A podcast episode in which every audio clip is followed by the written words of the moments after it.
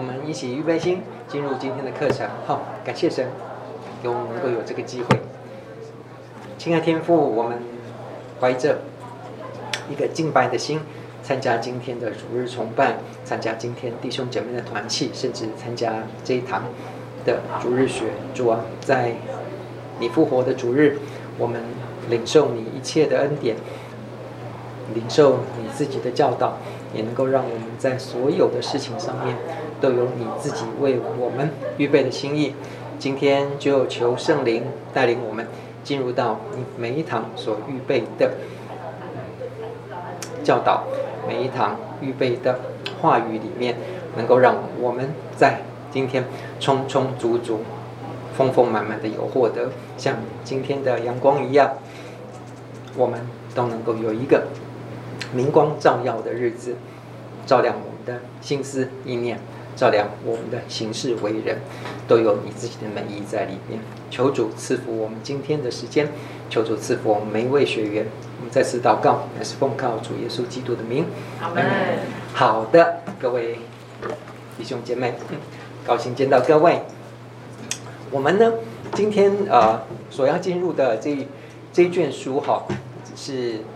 一个系列的书，那么这个系列的书呢，它嗯是由四位作者哈去邀请当代的作者，但是这些作者大概这个系列书这四本的作者，我我们讲过，我们这次上课的课程的啊作者哈都已经作古了，OK，都已经到到神那边去了，所以他们所留下来的这些，我们都叫做是。真的是所谓的传世的经典哈，能够流传到现在，而且是整个读者啦，还有到整个一个基督教的文学界的都能够承认的，都能够啊有甚至有一些都可以一版再版的这个部分哈，所以我们都挑出来给各位哈，每一本都很有特色。那今天呢，这个系列里面的一位作者哈，特别好。介绍给各位哈，他的成书的部分不多，但是他的学术地位、学术论文哈，这个是我们以前在神学院里面，或者是常常看到的一些注释书啦，或者是一些文献啦，下面那个眉批啦，谁那个 quote 谁写的那个，哇，这个名字如雷贯耳哈，老师时常的每个老师。解经学的老师啦，还有这个新约老师啊，什么什么都基本上都会看到。从很年轻的时候就知道说，哎，因为他名字很好，很特别，你知道吗？布鲁斯，我们那时候你看布鲁斯，你知道的布鲁斯在 Bruce Lee，OK？哦，李小龙或者是 Bruce Willis 那个老布哦，像老光头，就 Bruce 这个名字上是很耳熟能详，但是他的姓叫做 Bruce，那么。而且名字叫做 F.F. Bruce 哈，那个 F.F. 是什么哈？我们待会儿就能够看到。所以他是一个呃，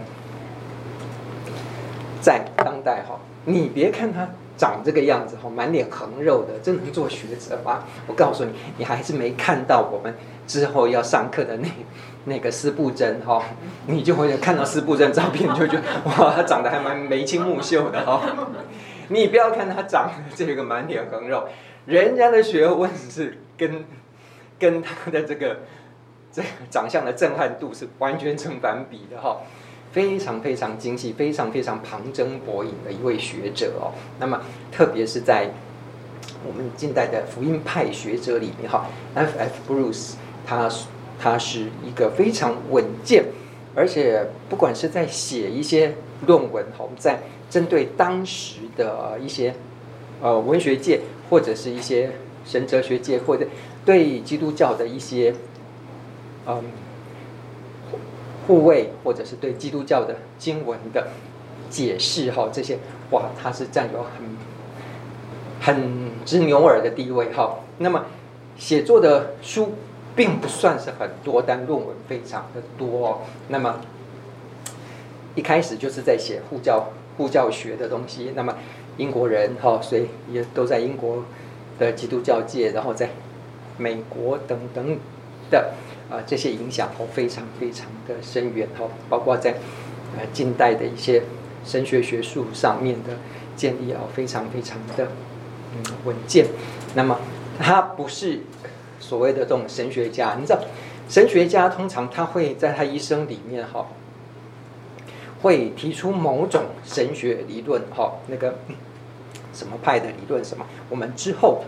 特别有一堂课会来介绍近代的一些神学家的批判。好，那么像这种解经家呢，叫做圣经学者，他们研究的就是不断的在新约或旧约的他们熟知的呃经文里面哈，呃，特别是语言，旧约的是嗯希伯来文、亚兰文，然后新约呢是希腊文的等等这些非常非常熟练的这些作者，从经文的考。对，然后从这个呃时代也演变，或者是当代的一些解释等等的这个部分去研究经文，然后来分享给大家。论文的部分哈，这个就比较生硬了，大家有兴趣去看。但是他们也出了一些哈，像出版界哈，怎么会放过这些学者嘛？所以就会出了像这些类似我们今天上课的这些系列的东西哦。那么这个是。耶稣丛书系列的一个出版社哈，他们所邀请来的学者来写的啊一系列的书，里面有圣经难解之言，有什么新约篇，有旧约篇，有这个啊耶稣篇，他写的是耶稣篇，意思是什么？所有他的有关耶稣在四福音书里面哈，耶稣所讲的一些事情，好。包括他的教导，包括他所行的一些事情，特别是在教导的这个部分哈，里面会产生很多很多的，从历代以来哈，有非常非常多，呃，算是读者我们在领受圣经里面会有一些疑问，那这些疑问呢，大家有时候读就过去了，那有时候呢，这个疑问一直存在这个每一个时代的。嗯，学者呢都会提出他那个时代他自己的见解来哈，所以琳琅满目的一些问题哈，他把它特别在 F.F. Bruce 挑出七十个七十个耶稣的教导里面，福音书里面归纳出来的问题，然后他来做解答哈。我们他的这个部分，大家在讲义上，我在挑出里面的。大概，呃，这个书卷，呃，这一门课里面有关于这两堂课我们要上课的这个题目都在，呃，你们的讲义上面，你们就可以多去看哈。那么有兴趣的自己这本书去找找看哈，有没有？我不知道还有没有在版哈。对，但是没有问题，这个东西里面的那个精华这些，大家就就去熟悉这个作者，还有这个。这本书哈，现大家来这边上课，我想这个基本上算是都是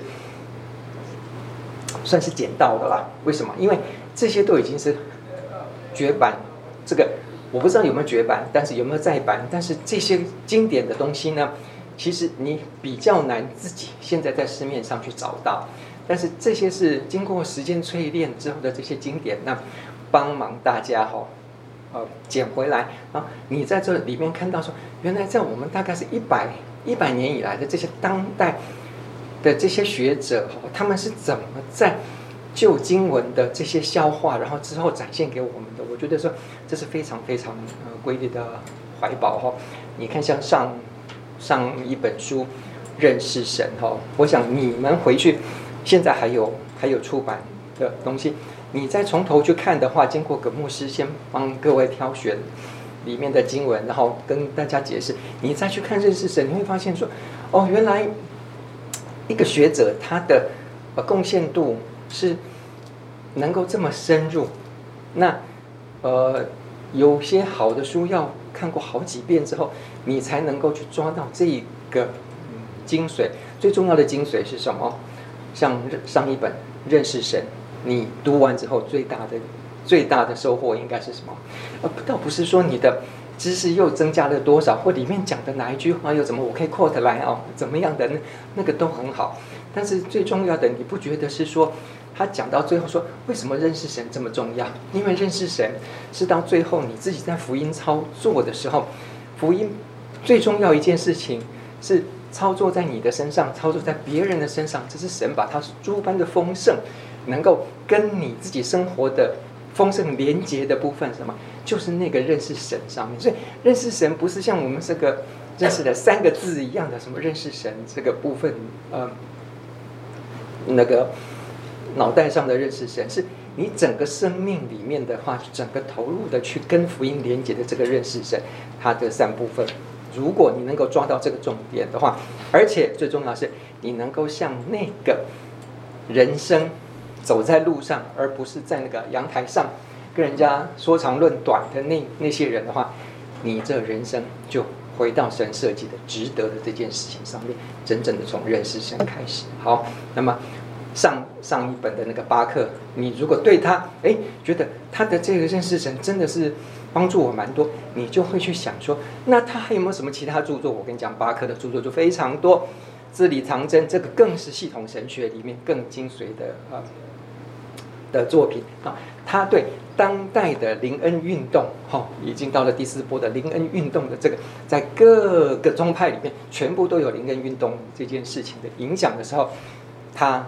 对这件事情，好，当代圣灵工作什么什么什么什么之类的，这个圣灵的这个部分，他也有著作出来，所以他的著作很多。那么大家有兴趣认识这位作者，你就可以去看。同样的，今天介绍的这个 F.F. Bruce，他的著作出版出来中文的话更少，但是我觉得如果你能够有机会说，哎，今天读完他这个，看完他的呃这个。其实蛮好笑话的，这个耶稣难解之言，哈，圣经难解之言，耶稣篇的时候，你会想要说，那这个人他有没有其他的的著作呢？我蛮推荐的是《使徒行传》的注释书，《使徒行传》是大书，哈，大书卷，那里面有很多很多的作者，历代有很多人写《使徒行传》的注释，你有机会。同样的，《使徒行传》这个我们中文有出版，那现在你要去找到的话，我不知道还有没有版本哈。那么你自己在网络上啦，或在哪里的话，这一本书哈，其实都能够找得到它的踪迹。《使徒行传》，你看他写的，特别 F.F. Bruce 写的《使徒行传》有中文出版的这个东西，你在自己读《使徒行传》旁边有一本《使徒行传》的他的注释书的话，哇，我觉得说。那个帮助是非常非常大的。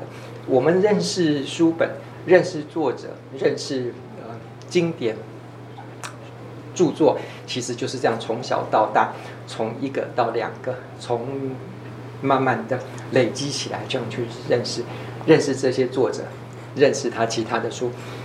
各位，你绝对不吃亏，好不好？人生你有很多事事情要安排。如果你有安排你自己阅读时间，或者是呃比较静态的想要呃知识方面的接受的话，我们介绍的几位作者他的书延伸的书，大家都可以去看，好不好？好，所以这个是我们今天对作者跟他的著作的介绍。意思是我们今天呢这本这本书的重点就是好，再跟各位啊。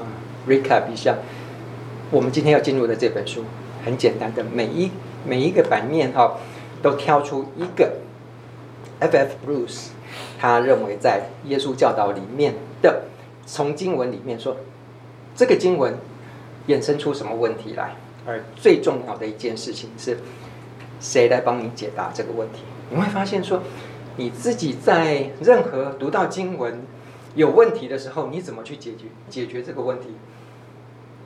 久了之后就啊算了，好吧，这个就就这样过去吧。反正我继续读下去，反正我的灵修今天时间快到了，反正有什么问题啊，就先放着好了。有时候你会把它写下来，有时候你正好在路上遇到个牧师，像刚才来这边的时候，突然有个 学员问我说：“哇，真是个牧师，真是太棒，你真是太讲的太棒了。”我说：“嗯、我今天还没上课，你。”就说我讲的很棒吗？还是有时候有有一些一些问题，你去问谁？那一个部分是，现在你看像 F.F. Bruce 的，他们有一些出版社，他们会帮你已经预先找到的一些问题集锦，像一些呃爱斯基的一本厚厚的圣经难题解答等等的这些工具书，我把它称为工具书。你可以去弄一本在你的案头，就是看看从你自己灵修，从你自己读经里面有没有遇到什么问题，先去翻翻这一些。问题解答的东西，你会发现哦，有些问题是在，譬如说你的导读本圣经，或者是你的嗯那个新一本的圣经的导读本等等的这些的工具书，你都可以慢慢的去看，或者是圣经词典等等的话，去慢慢的找一些资源去看一些问题。然而，他列出来的这七十个问题，最重要的一点是，你也列出来很多问题。但差别在哪里？啊，他列出来问题，他来回答。但你列出来问题，你要去找谁问？OK，差别在这里。学者帮你列出来的问题，他自己来回答。那我觉得他很，我会挑选这本书的原因是，我们看问题不都一样吗？你提的这个问题跟他提的问题跟 F.。Bruce 提出来的很多问题，你看，对啊，对啊，对啊，这个问题我也提出来过，可是问题问不同的人，那个解答就不一样了。所以我觉得很重要的一点是，我们今天在看进入到这本书的时候，我们特别在你的讲义上面哈啊，我也帮各位哈有有有蛮多的标记，就是在那个粗体字的部分，你可以多去看一看，好，就是他的解答。我跟你讲，我们通常在回答一个问题的时候，你怎么回答别人的问题？通常都是你就一个点，然后直接就你自己的经验或就你自己的反射，就你自己的所能知的去讲那件事情。可是你看，学者在回答问题的时候，那个层次就不一样了。人家为什么叫学者？他我们今天去看的任何一个问题，你都可以看得到这。一个很简单问题，落落长写这么一大堆，好，那为什么从这边开始铺陈，这边开始铺陈，这边开始铺陈等等的？他你会发现，他很多的回答问题，他不是回答你这个问题本身的东西，而是他所有周边这个问题衍生出来其他的他的背景，有时候是文字背景，有时候是历史背景，有时候是地理背景，有时候是他的整个文化背景等等的，都帮你先铺陈好之后，然后让。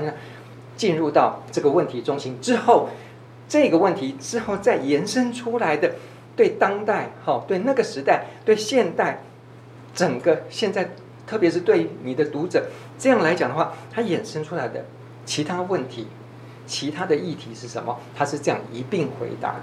所以重点，它这很 juicy 的地方在哪？在于说它的整个回答是非常全面性，而且非常的巨细靡遗，能够绝对。你如果没有想到的话，你一定会觉得说，看完他的解答，如果你没没有 没有太多的呃圣经概念或者是教会背景的时候，你会觉得说，啊，他落落长讲那么多，那我的问题只有一个，可是问题它衍生出来更多的这些东西，它都在讲什么？你会衍生出更多的问题来。但我觉得以各位的熟悉程度来讲，他。衍生出来的这些东西，你应该都知道它在衍生的部分是什么，不会太过于呃落失掉哦。你读巴克的东西，你会发现说有一点这种感觉。上一个作者巴克，他在讲一件事情，你要在这一章里面，假设他在这一章里面讲的东西，你要抓到终点就不容易了，因为他衍生出来的太多问题的话，基本上是你要去抓他重点不容易。但是当你抓到它的重点之后，你还会发现它出来衍生出来那些树干啊、树枝啊那些衍生出来这些东西，哦，它是在配合这个主题发展出来的。你抓到那个重点就 OK。F.F. Bruce 他的这本书呢，里面的铺陈的这些树干树枝，我觉得绵密程度没有巴克那么繁复。他回答一个问题，你会抓住他这个问题的重点之后。它衍生出来问题，你也能够基本上看得出来哦。树干我知道，然后它只有两根树枝，OK，所以这个难易程度不会太困难。那我们接下来呢？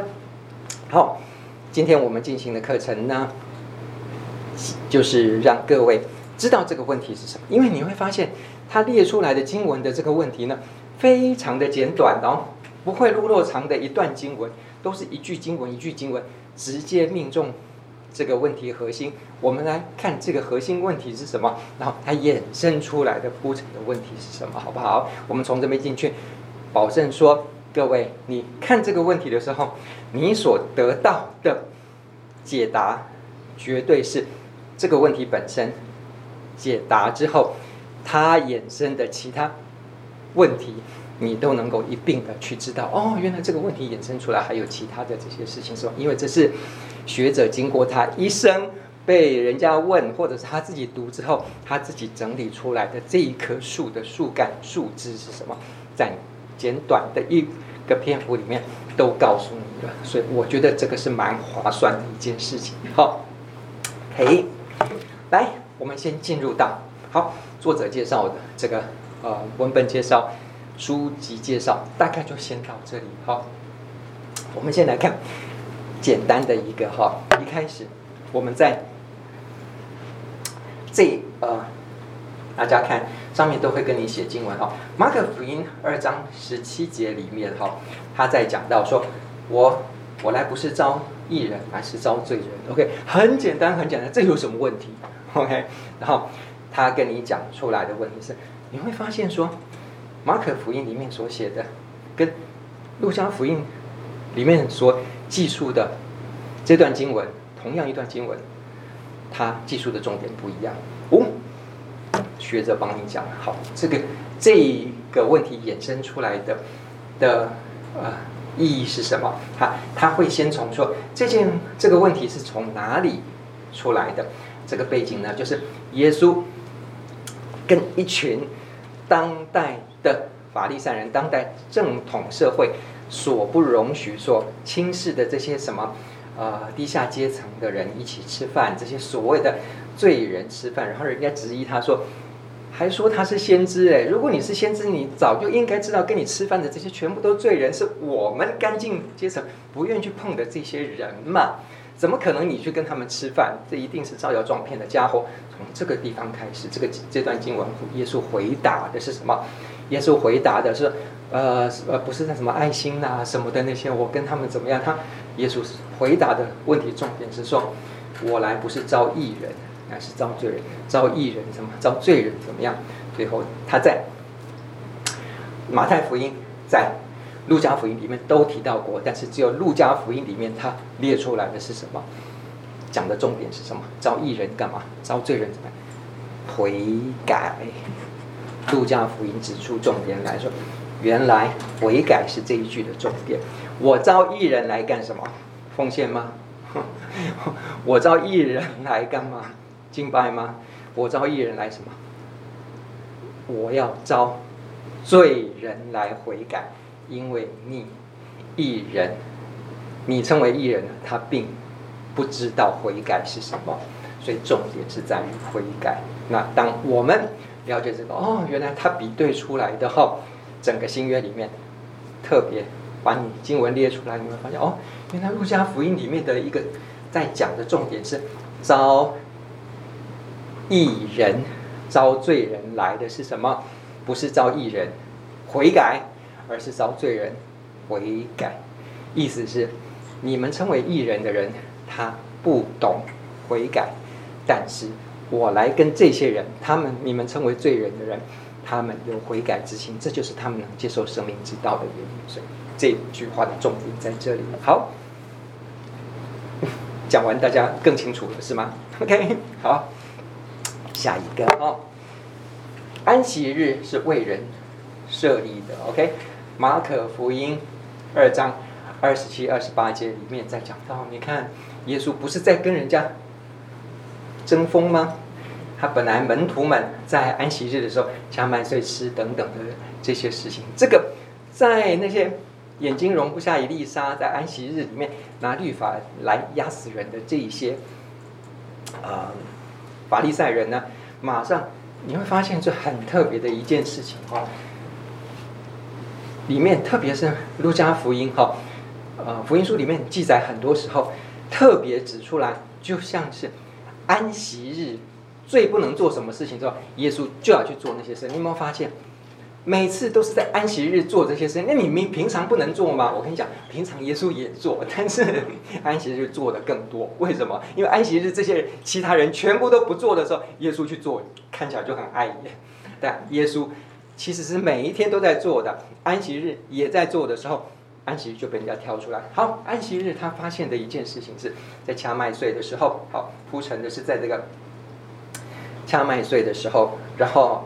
呃，被人家逮到了，然后也开始在讲说，你为什么你的门徒是这样在安息日做律法所说不能做的事情？那耶稣在回答他的时候呢，先开始铺陈的是什么？这件事情不是，不是门徒这边是创举，这边在破坏规矩。你记得大卫的时候，大卫在逃难的时候，他也在安息日的时候吃这个圣饼吗？为什么？这两件事情的关联在哪里？你有没有在强词夺理啊？耶稣没有，耶稣从这边好，你看那个解答里面哈，原来耶稣讲的两个重点，在他综合了啊马可福音，综合了生命记等等的啊这一些部分呢，讲出来一件事情是，原来安息日所设的什么？神设立安息日。你们把它看成是律法的安息日，这安息日是是神定下来，这是神设的，这是神神的神设的安息日。错，真正安息日是为谁而设的？神需要安息吗？神需要每个礼拜安息一次吗？他是为人而设啊！这是一个蛮破天荒的一件事情，说安息日是为人而设的。那么。下一个重点是，那既然是为人而设的，那他特别指出来是说，呃，来，我们来看一下哈，第七页，第七页最最下面一段哈，黑体字，大家念一下好吧？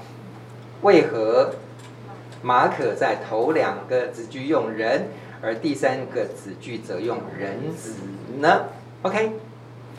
马可在第三个子句用人子，意思是，在讲这段经文的时候，刚开始就安息日是为人而设，安息日是为人而设，安息日是为人而设。好，本来就是为人而而设。可是当到第三个子句的时候，变成所以人是安息日的主，对不对？不，人只是安息日的主，这什么意思？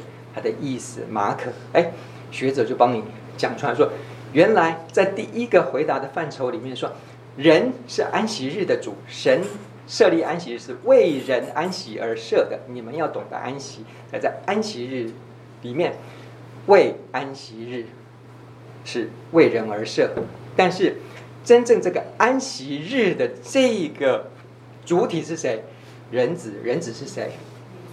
耶稣。所以人里面的这个最重要、最主要代表人的人是谁？是耶稣。所以安息日这个律法，好，你们讲律法或者这个规条，这个神的善心的这个主人，安息日的这个代表人的主人是谁？是我耶稣。你们现在在问我这个问题的耶稣，所以你看他的意思是，安息日为人而设，而代表来解释安息日的这个人是谁？是人里面最人的那个耶稣，百分之百的人，耶稣是安息日人。的主，哦，所以他你看这同样一个问题，你会看出来说，哦，原来本来是说安息日是为人而设，但是谁是安息日的主？人子耶稣是安息日的主，他是人，他是人的主，所以他来解释安息日啊、哦，不是你们法利赛人来解释。所以这节这一段经文的重点在这里，大家 OK 吗？OK。心里犯奸淫，好，那么大家来看哈，马太福音五章二十八节，凡看见妇女就动淫念的，这人心里就与他犯奸淫。好，你说这这句话大家很熟嘛？哈，然后呃变成这个，这有什么困难吗？这有什么难题吗？OK，好，那不管男生女生哈，难的是什么？呃。解释经文一点都不难，可是问题难的是什么？难的是你要去守这个东西，那我其实不太想去念这段经文，OK？因为你今天任何一个好，那你把它变成说，反正看见帅哥就动淫念，这人心里就会他，这是不是这个意思？对啊，所以对我们人来讲的话，解经的这件事情不难，但是你真的要去守，你会发现原来命令的难不是难在去解释，不是，它不像法律一样，法律法律的层次很低，外面的法律你只要不要闯红灯，你只要守住那个底线都很低的，可是。圣经的经文跟我们讲的这个部分，它它是非常高的。基本上你是法律都 OK 的问题，在神的眼里面其实是蛮难的哈。他在讲这件事情的时候，反正看见妇女都动淫念的，这人心里就犯犯奸淫了哈。没有问题。好，我知道这个命令困难，困难是在于去守哈。所以对我来讲哈，一般。平民老百姓来讲，难的是说，哇，那你这个真的要守到这个，我连一念都都都没办法动哈。我也不是想去动一念，可是神你把我创造的就在，谁看到帅哥这种 走过去，你不会去那个的，那个那那那个界限在于说，那个那个你的想象力再是更丰富一点的话，那那这我就是动一念了吗？好，这是一个层次。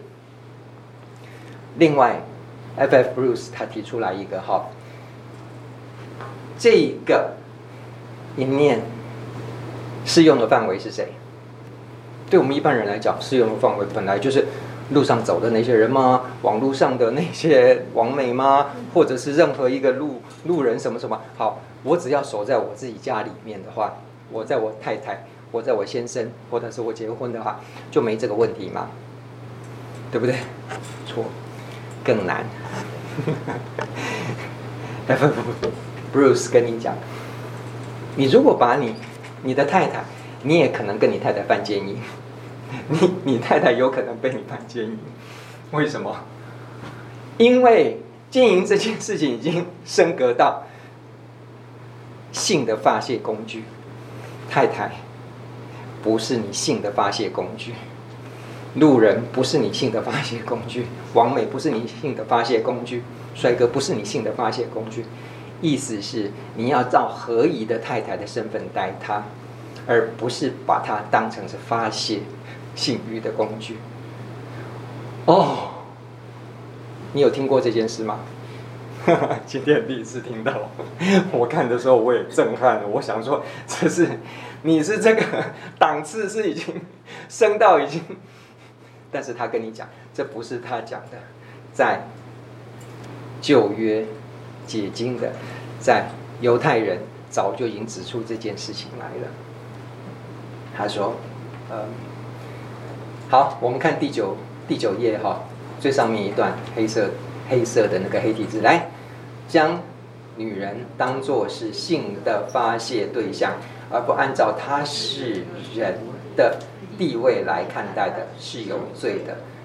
这女人是自己的妻子，更加罪加一等。”为什么要这样讲？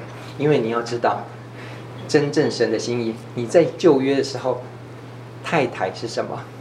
太太是你的财产，太太是你的财产哦。所以你看旧约经文里面所有的东西，太太、女人的这个部分，全部跟牛啊、马呀那些的那些等次，那个大概是一样的。这个是风俗习惯，OK？所以这个在旧约时候都已经偏移到神造。男人、女人的目的了，哈，我们这个等下还会更清楚的讲到，就是包括离婚的条款什么的，都已经走偏到那个地步去了。所以，女人是你的财产，你的太太是你的财产，所以你把它当成泄欲工具什么的，那个、那个、那个时候，已经有人出来讲，是说旧约的时候就已经有人拉比，有一些少数拉比说这是不对的。他要回到说，女人她是人的地位，她不是 你的财产的地位。好，从这边开始，所以性的这件事情，包括女人，那女人是你什么财产？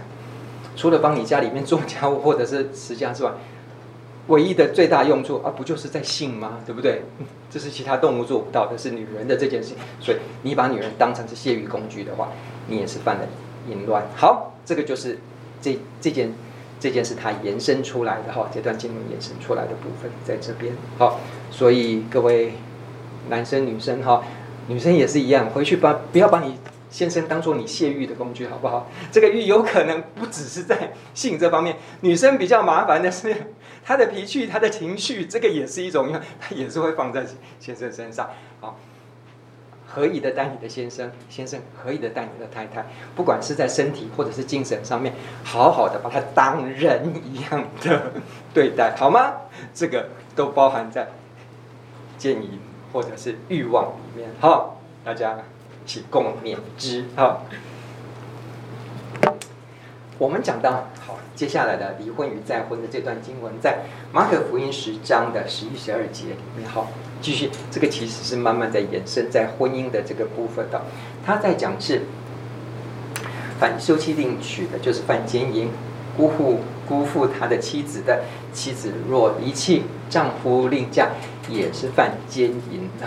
好，那在这个。呃，字面上你当然都看得清楚，他后面引申的含义是什么呢？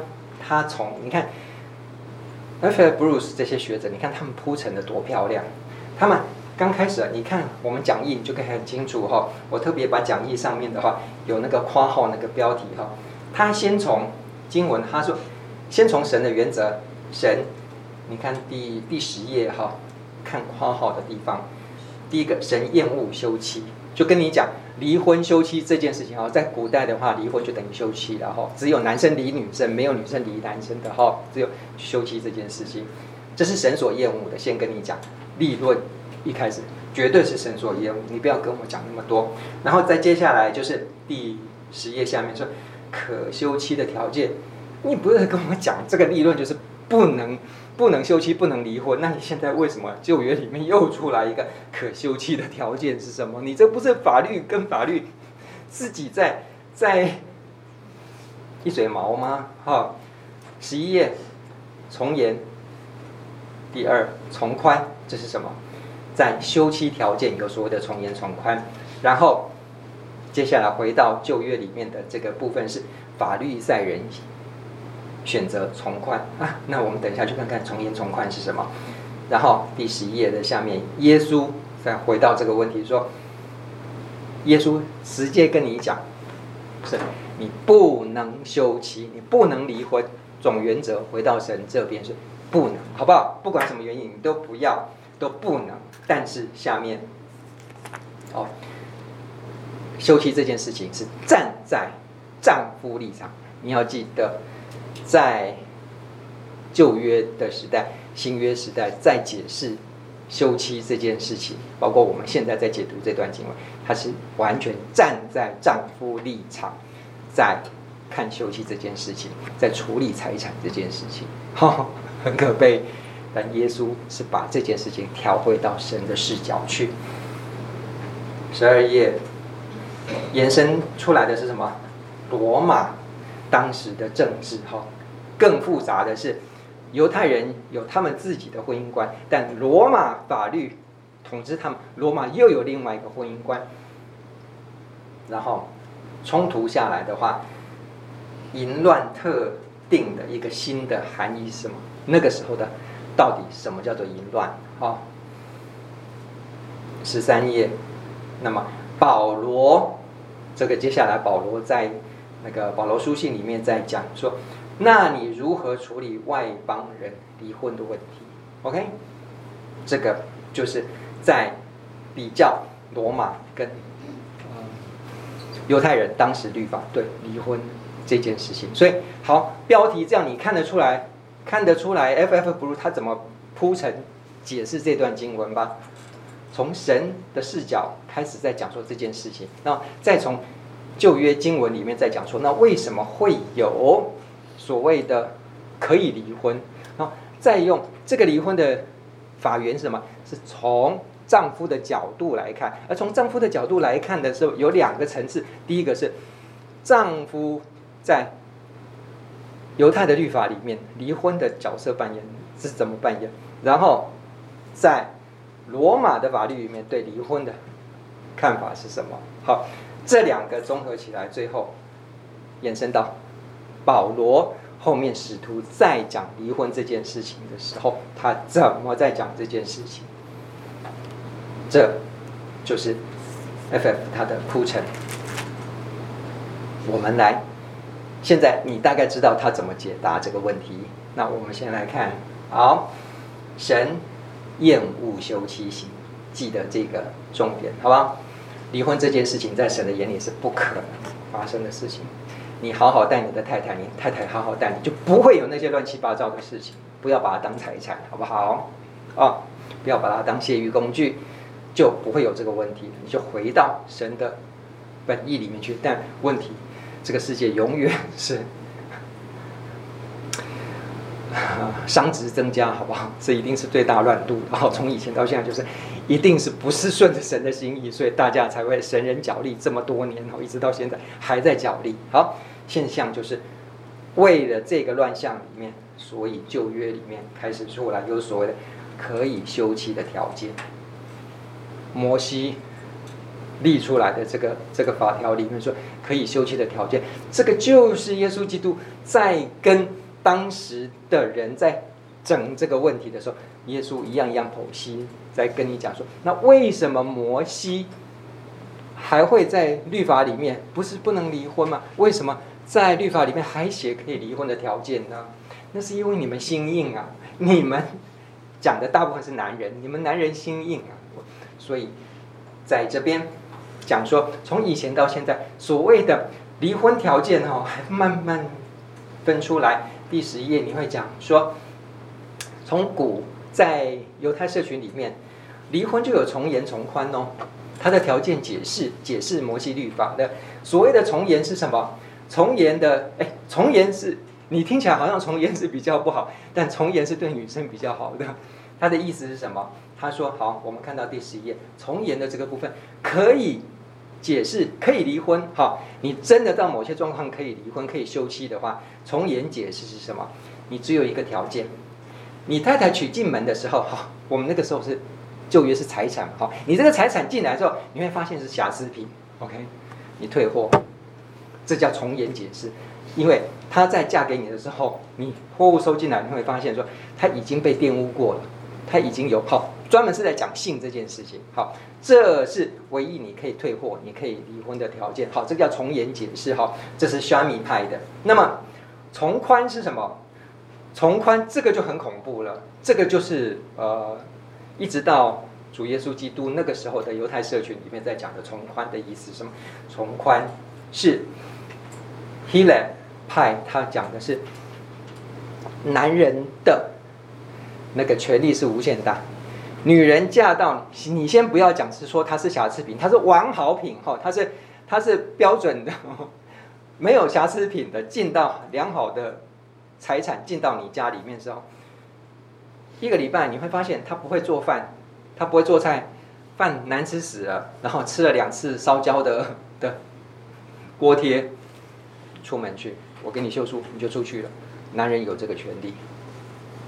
OK，那唯一保障的是什么？唯一保障说，我给你修书，但修书上面写的是什么？写的是因为你的菜做得很烂，好不好？所以这个这一份休书就是我退货的条件，无效无条件退货。你退回去，你至少拿着这份休书回去。如果你还有机会再有第二春的时候，你 接下来哈，另外一个，假如有机会。他至少是说，哦，你结过婚，哦，不过你的原因是什么？是因为你不会做饭。啊，不过我不介意你不会做饭啊，我我家是开麦当劳的门店的，那那就 OK 了。这女人还有出路，哈，这个是在那个时候法律上不得不做的一个一件事情。所以从宽里面任何的条件，对于这个丈夫来讲，他那个他条件是优渥的，哇，你真的是这个财产，你可以任意的退货。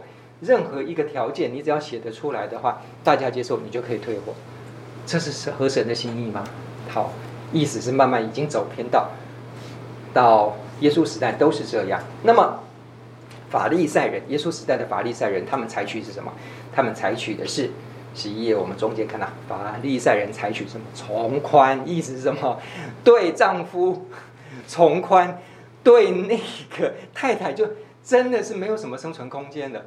基本上你每天嫁过去，从离了你家门之后，你每天就战战兢兢，一直到你死，你都要小心，你随时会被人家拆迁走。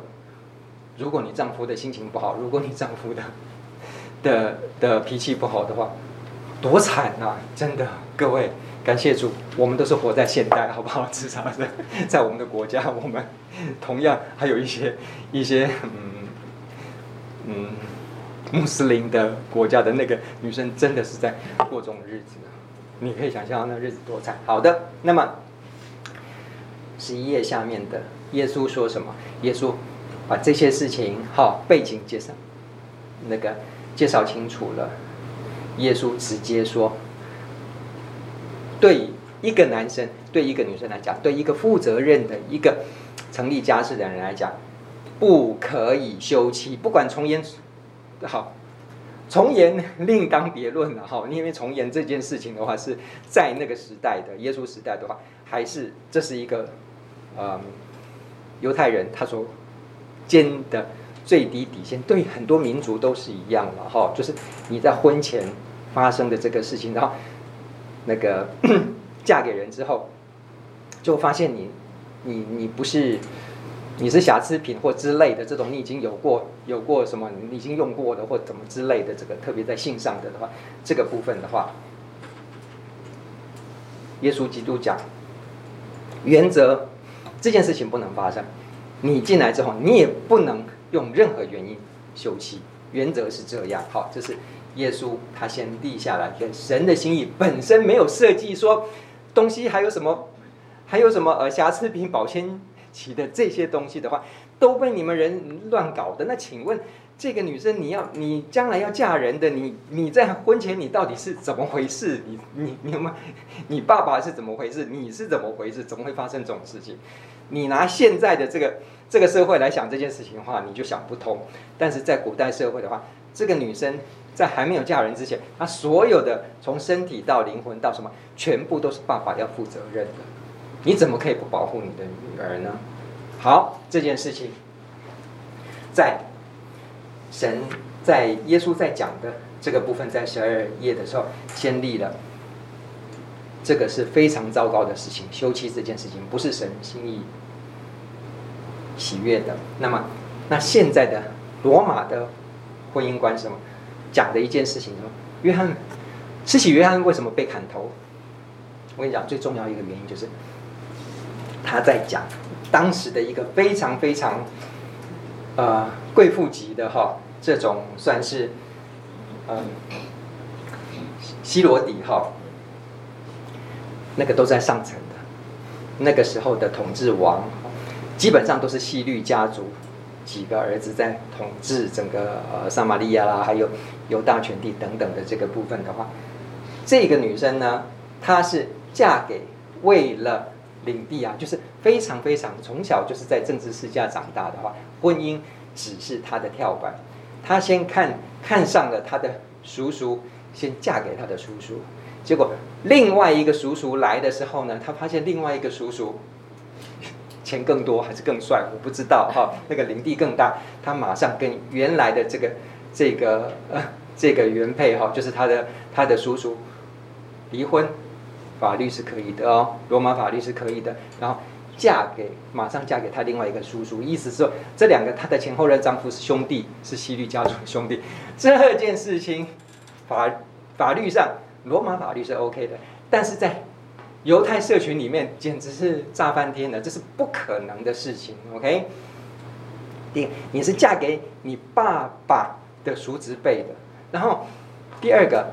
兄弟之间，除非这个哥哥死了，你才能嫁给这个哥哥。你这两条界限，你都把它打破，直接就在活着的时候。但是我拿的是罗马公民，好不好？我拿的是罗马律法，所以这件事情呢，施洗约翰出来批评说，说你这是不对的时候，约翰的头就没了。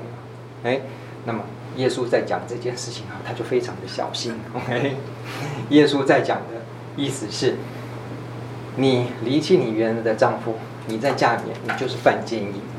希罗底是犯奸淫的，他没有指出名字来，所以这个法律观在罗马的法律观说罗马是 OK 的部分呢，犹太社群是不 OK 的，对离婚这件事情，那么牵涉下来的就是淫乱的一个定义，意思是整个带队耶稣当时在对啊、呃、犹太社群在讲说，淫乱是什么？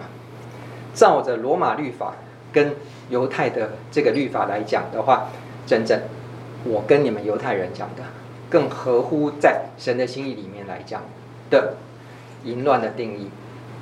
罗马律法这一个他所做的，罗马律法现在跟我们的情况比较像，那个离淫乱更近。你不应该把婚姻这件事情像罗马律法定的一样那么那么松，就是你任何人都可以离婚了之后再嫁。这是不合神心意的。好，先到这里。然后保罗之后呢，他在第十三页处理外邦人的地方，有人在问保罗：那这个这个呃，两个人刚开始结婚的时候都没信主，信主了之后，然后这个先生他不想信基督教，但他太太要信基督教，最后这个先生因为这个原因把你太太休了，可不可以啊？这个是新产生的一个问题，跨越的罗马的律法跟呃犹太人在教会里面的这个律法的这个问题哈，教会里面怎么面临这个问题？当你的先生因为你的信仰而把你把要跟你离婚要休妻的话，你答不答应？罗马律法要你们两个同意的这个部分的话，那先生可不可以这样子片面这样做？那保罗讲说。姐妹，如果你先生执意要这么做，为了你信仰的那个原因，你就你就放他走吧，你就让他去吧。或者是太太也是一样，太太说：“先生，你信基督教，我不想，我不我不想信基督教，我要离婚。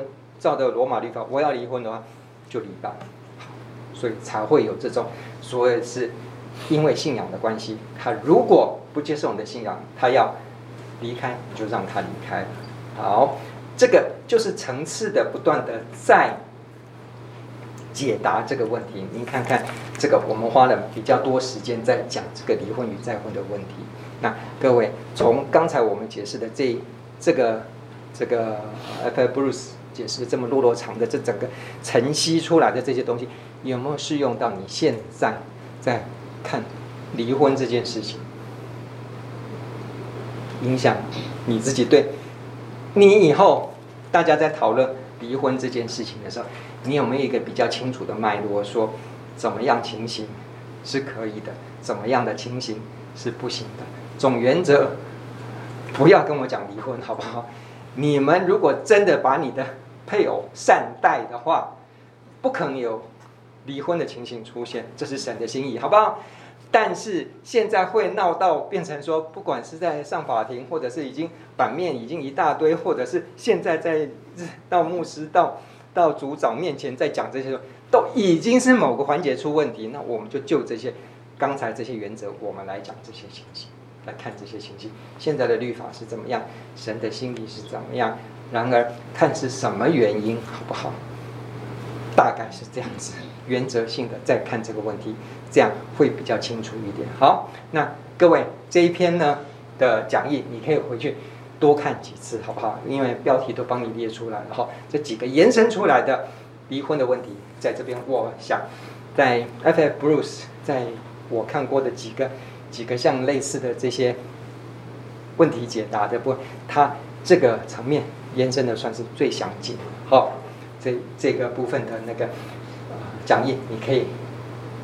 去多看几次，转向另一脸，好，有人打你的右脸，连左脸也转过来，由他打。好，这个部分呢，马太福音第五章三十九节里面，重点在哪里？他在于讲是耶稣为什么要这样子讲呢？其实当时的。大家包括从旧约一直到罗马，很多时候他在讲的是什么？是在讲一个以眼还眼，以报还一报，这是公平。法律是一定是等价赔偿，好不好？不管你是无意的，或者是你蓄意的，一定是他有一个等价赔偿。甚至在你可以这样说，为什么以眼还眼，以牙还牙？这从旧约的时候就是这样，就说你今天不管怎样，你打瞎我一只眼睛，我就把你打瞎一只眼睛。OK，法律保保障你这么做的。你今天把我一颗牙齿打掉了，我也要把你一颗牙齿。OK，听起来有点血腥，对不对？那文明在哪？文明是现在有货币制度，所以这些东西我们不拿你的器官，但是我拿你的钱，好不好？只是这样子而已。但是你。让我挖了一块肉，我肯定我也要挖你一块心头肉，不管是钱或者是怎么样，就是这样的。这个叫做法律的公平。好，这个东西被谁打破了？主耶稣基督，他在讲，延伸到一个部分是，不要去报复。哇，这个层级又拉高了。他讲到一件事情是，罗马法律是因为罗马在统治那个犹太人的时候，罗马的。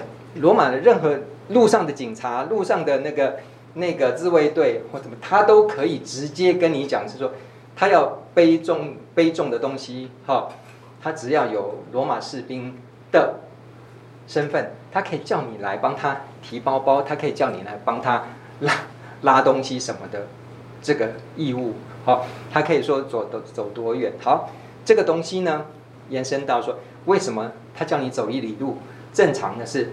他走一里路，然后他再赶赶得到下一个聚集点去的时候，他路上这边的话，随便找人就可以帮你这个一里路。然后延伸同样的，如果你受刑罚，或者是你被人家打了一巴掌的时候，接下来怎么做？照着旧约律法是，你可以这么去做，对不对？你可以去打他一巴掌啊！法律不是要这样保护你吗？主耶稣说，不要报复，他打你一巴掌。这是或或者是罗马兵丁打你一巴掌，你你的你被他打了，打了之后主动权就在你了。然后意思是什么？意思是说，那你今天叫我背一里路，好，长官，我帮你背了一里路，我觉得身体状况还好，今天精神状况还好，我再帮你背一里吧。意思是主动权在你身上了。你不止不报复他，你还更用善意回应他。你今天被打了一巴掌，然后打了一巴掌，我不报复你，那我还是继续好吧？要相信你再打一巴掌，这你听起来是有点有点夸张，但是这个重点在哪里？重点在于真的，你可以发现神的心意。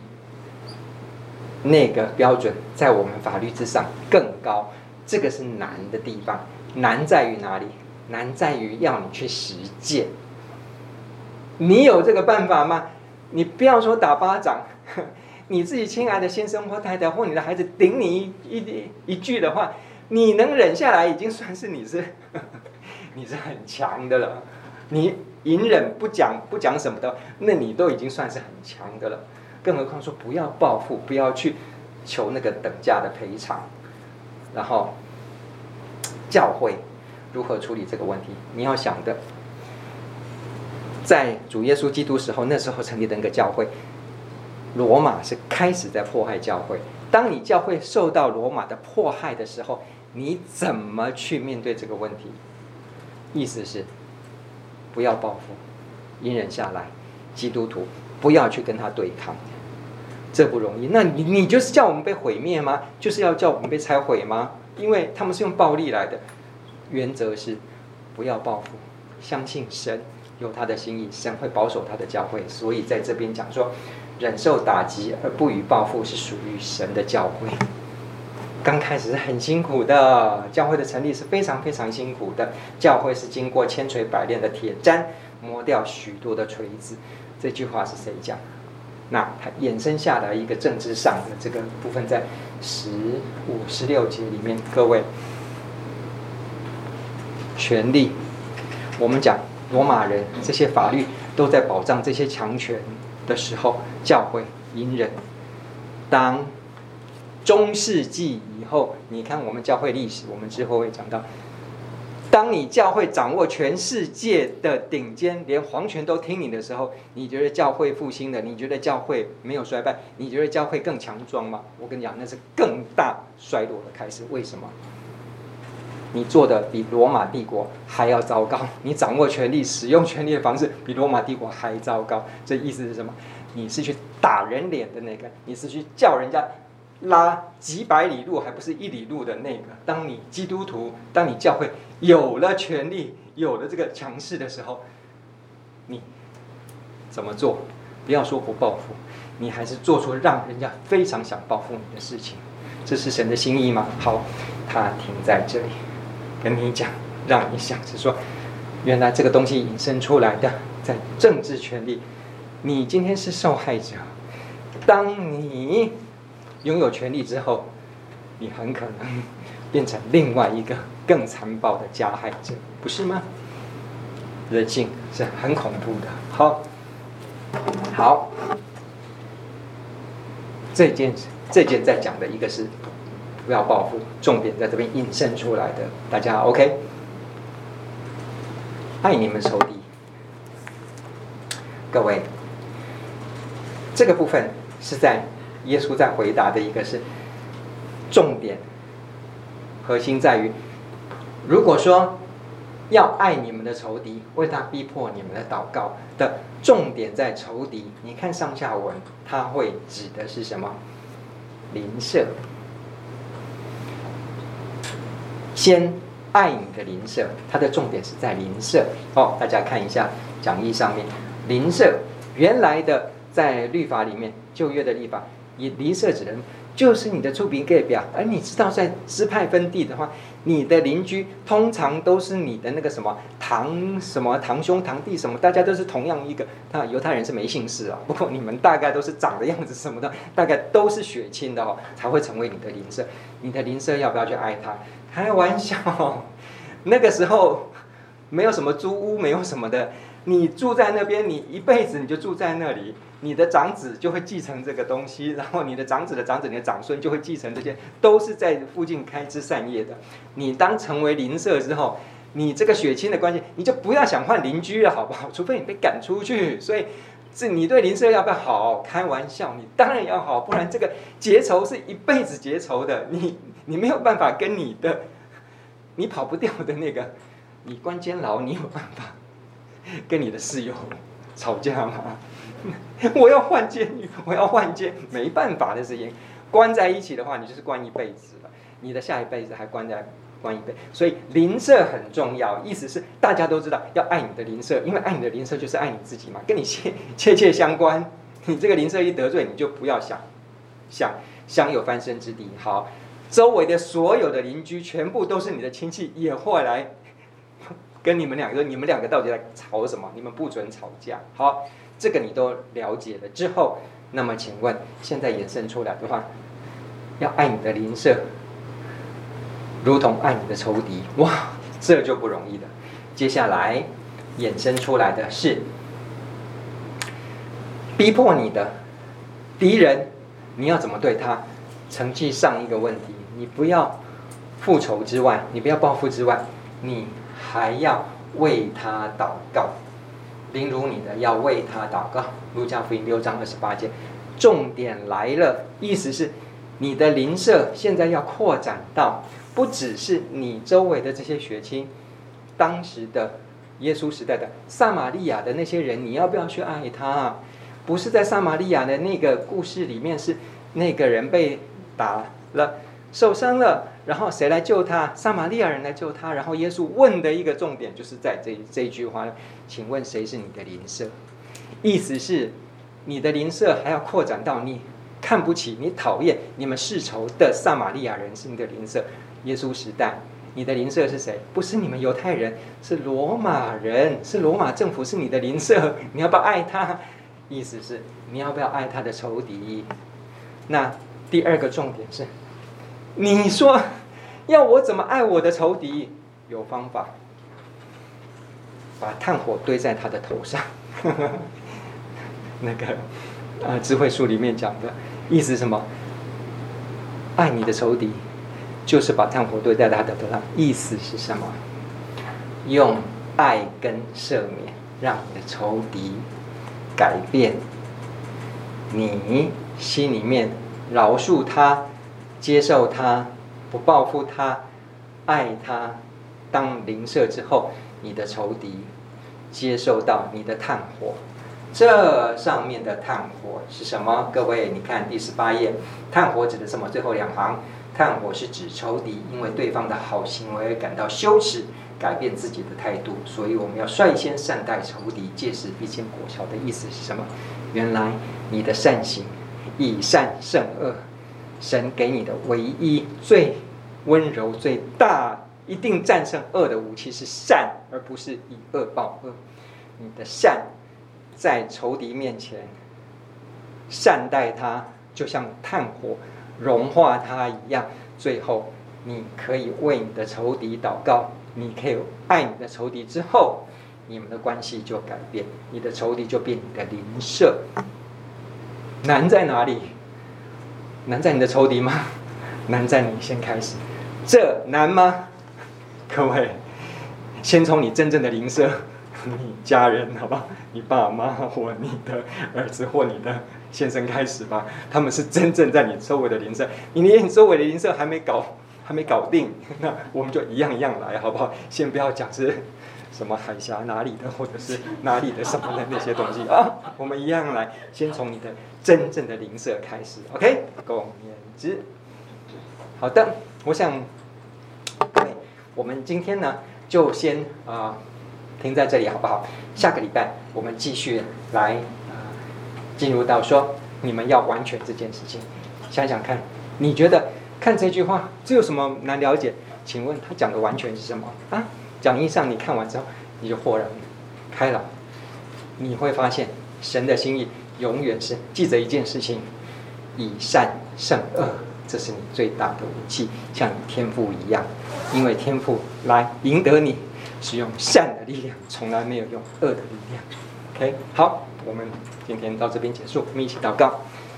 亲爱天父，赐福我们的弟兄姐妹，在任何一个字，在任何一段经文，我们都能够又从经文里面得到你自己在我们行事为人、生活里面的心意，得到我们，让我们去得到这个世界，让我们为耶稣所得。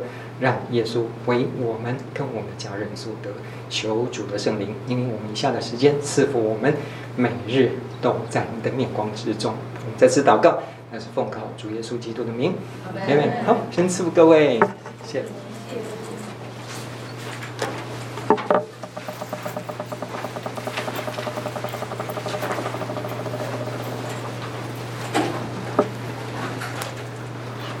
下个礼拜我们还是在这里哈。OK，下个礼拜有课。